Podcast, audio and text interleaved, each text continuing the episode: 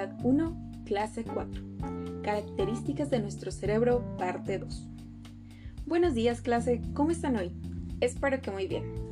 Les recuerdo que si van teniendo dudas, escríbanlo en los comentarios por favor. Hoy vamos a tener la segunda parte de las características de nuestro cerebro, sobre cómo está organizado nuestro cuerpo y qué es lo que hace. Les recuerdo que deben de ir tomando notas, subrayando lo más importante, no se olviden de poner la fecha y el número de la clase en el que vamos. Empezaremos por decir que el cerebro, también llamado encéfalo, y la médula espinal forman el sistema nervioso central. Lo podemos asociar con que se encuentra en nuestro centro, ya que va desde nuestra cabeza y baja por toda la columna vertebral.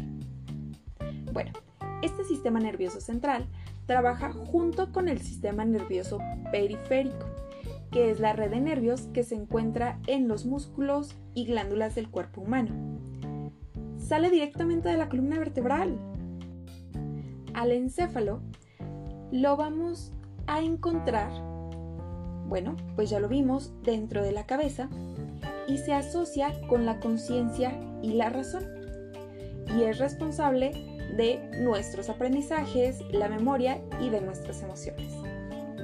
Además de tener millones de años de evolución, está formado por un núcleo central, el sistema límbico y los hemisferios cerebrales.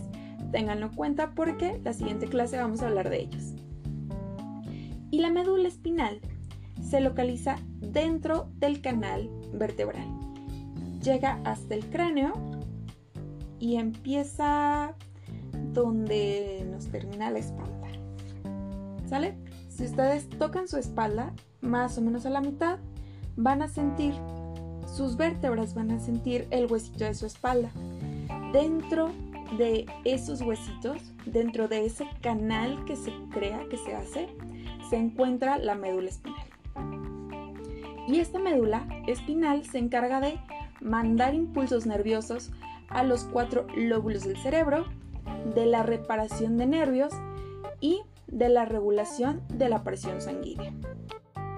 Por último, veremos y analizaremos el, este, el esquema que está en su cuadernillo en la página número 3.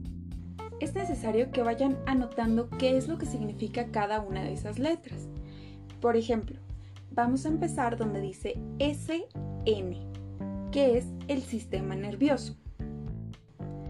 SNC significa sistema nervioso central y SNP significa sistema nervioso periférico.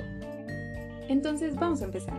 El sistema nervioso se divide en dos, el sistema nervioso central y el sistema nervioso periférico.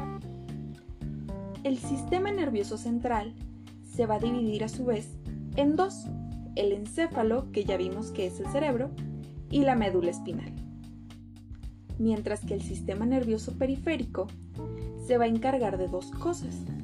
Uno, llevar la información del sistema nervioso central a nuestros órganos, nuestros vasos sanguíneos y nuestras glándulas.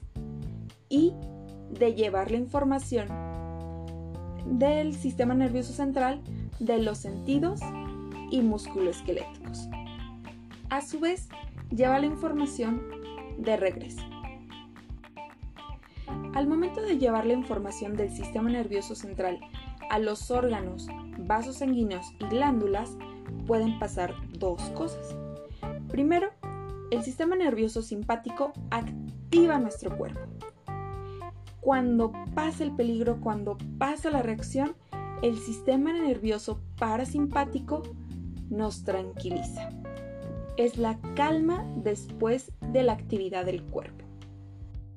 Les voy a poner un ejemplo que a lo mejor han sentido. Después de comer mucho, mucho, mucho, mucho, mucho, se sienten como que se quieren dormir, como que quieren descansar y usualmente a este a esto se le llama el mal del puerco.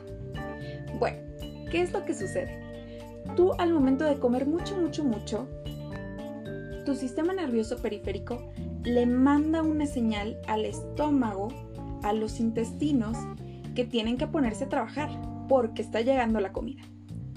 Después de empezar a digerir todo esto, se crea algo que se llama la marea alcalina, que es respuesta del parasimpático, que hace, te tranquiliza a ti.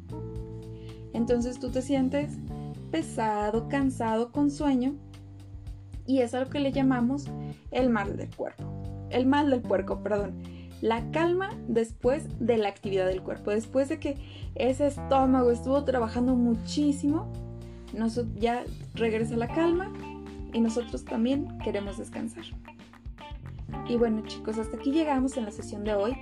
Necesito que me escriban en los comentarios si tienen dudas.